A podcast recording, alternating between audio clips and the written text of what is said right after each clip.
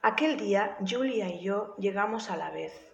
Era un día de invierno, tan temprano que se nos helaban los dedos de las manos, y con las manos enrojecidas del frío conseguimos abrir la persiana. En cuanto entramos, las dos reconocimos un olor muy fuerte a libro viejo, a páginas amarillentas. Decidimos seguir el rastro de aquel olor y nos llevó al aula 8. Salía de detrás de la pared frontal. Fuimos palpando y encontramos una puerta sellada que había estado camuflada por las distintas capas de pintura dadas a lo largo de los años. Abrimos esa puerta sigilosamente como si pensáramos que íbamos a molestar a alguien. Y wow, nos encontramos una biblioteca con libros antiguos, todavía calientes, como si alguien hubiera estado ahí recientemente. Sobre una de las estanterías había un libro abierto. Se titulaba La sombra del viento, autor Carlos Ruiz Zafón. Leímos el fragmento que parecía preparado para nosotras. Algunas frases y palabras estaban borradas por el tiempo, y lo que pudimos leer fue Hay cosas que solo pueden verse entre tinieblas. Cuando salimos al portal, las farolas de las ramblas dibujaban una avenida de vapor. Al llegar a la calle Arco del Teatro, nos aventuramos camino del Raval bajo la arcada que prometía una bóveda de bruma azul. Seguí a mi padre a través de aquel camino angosto hasta que el reluz de la rambla se perdió a nuestras espaldas. Finalmente, mi padre se detuvo frente a un portón de madera labrada, ennegrecido por el tiempo y la humedad. Frente a nosotros se alzaba lo que me pareció el cadáver abandonado de un palacio o un museo de ecos y sombras. Daniel, lo que vas a ver hoy no se lo puedes contar a nadie, ni a tu amigo Tomás, a nadie. Un hombrecillo con rasgos de ave rapaz y cabellera plateada nos abrió la puerta. Buenos días, Isaac. Este es mi hijo Daniel, anunció mi padre. Pronto cumplirá once años. Ya tiene edad de conocer este lugar. El tal Isaac nos invitó a pasar con un leve asentimiento.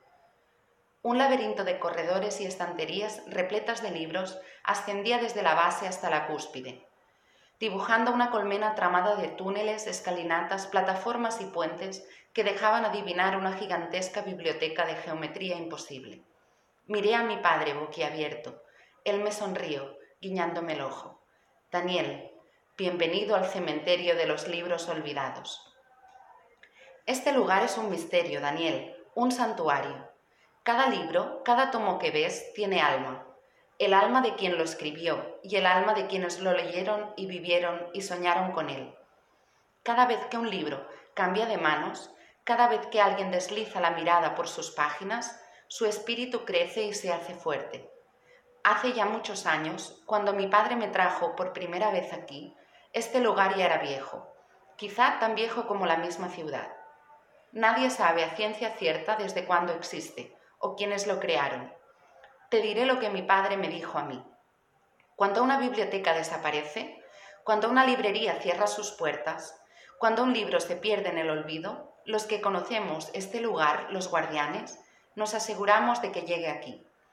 En este lugar, los libros que ya nadie recuerda, los libros que se han perdido en el tiempo, viven para siempre, esperando llegar algún día a las manos de un nuevo lector, de un nuevo espíritu. En la tienda nosotros los vendemos y los compramos, pero en realidad los libros no tienen dueño. Cada libro que ves aquí ha sido el mejor amigo de alguien. Ahora solo nos tienen a nosotros, Daniel. ¿Crees que vas a poder guardar este secreto? La costumbre es que la primera vez que alguien visita este lugar tiene que escoger un libro, el que prefiera, y adoptarlo, asegurándose de que nunca desaparezca, de que siempre permanezca vivo.